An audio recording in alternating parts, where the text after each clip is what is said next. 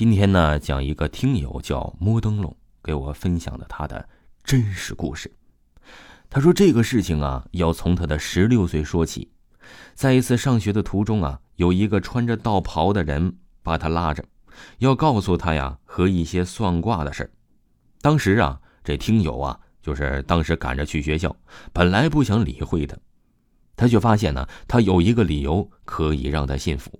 于是啊，他就在手上写出了他父母的姓氏，这还并不能引起这听友的重视，可是到后面却让他为之震惊。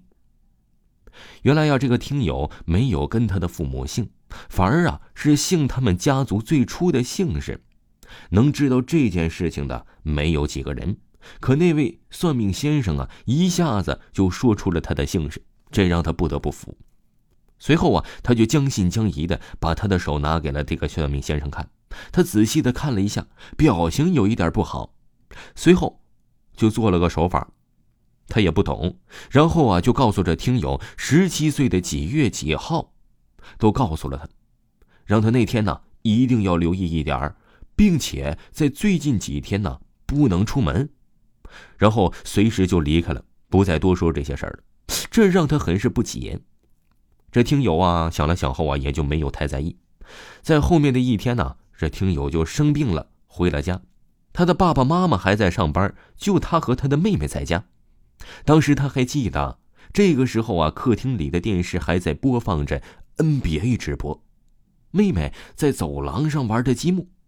当时啊，他妹妹也才五岁。还有啊，就是他卧室里面的窗帘随时都是关上的，阳光透进来。所以啊，就是光亮很少，因为主要啊是这听友也懒得动，所以随时都不开窗帘。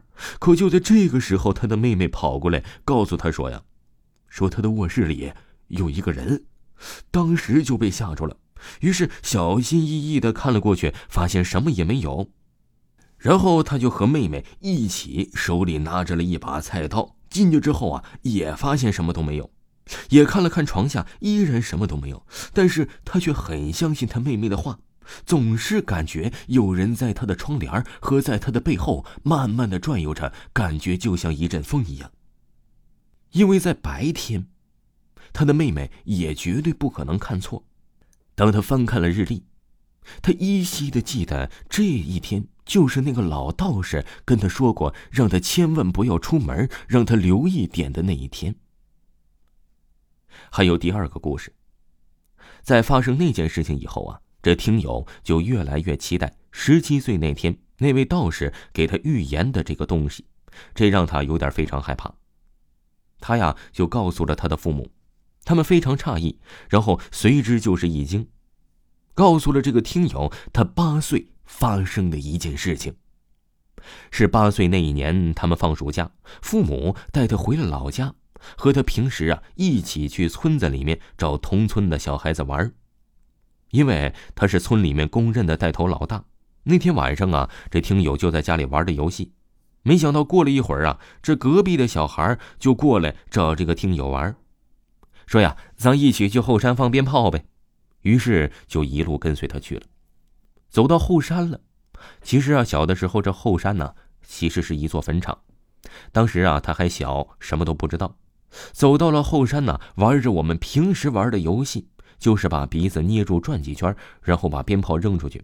可玩着玩着就出了事儿了，他直接丢在了一个看似不大不小的坟包上，直接扎了个小洞，也不算呢，是好像是有手掌这么一样大。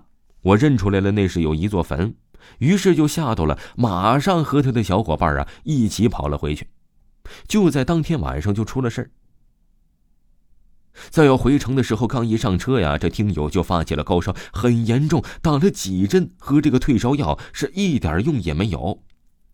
回到家，吃了感冒药，就一下子扎在了床上，昏昏沉沉的睡去。到了晚上，他突然惊醒，似乎感觉到家里有人，慢慢的走出了房门。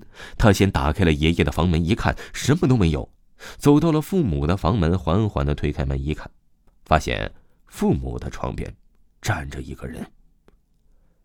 那个人很高，他轻声的问了他一下：“你是谁？”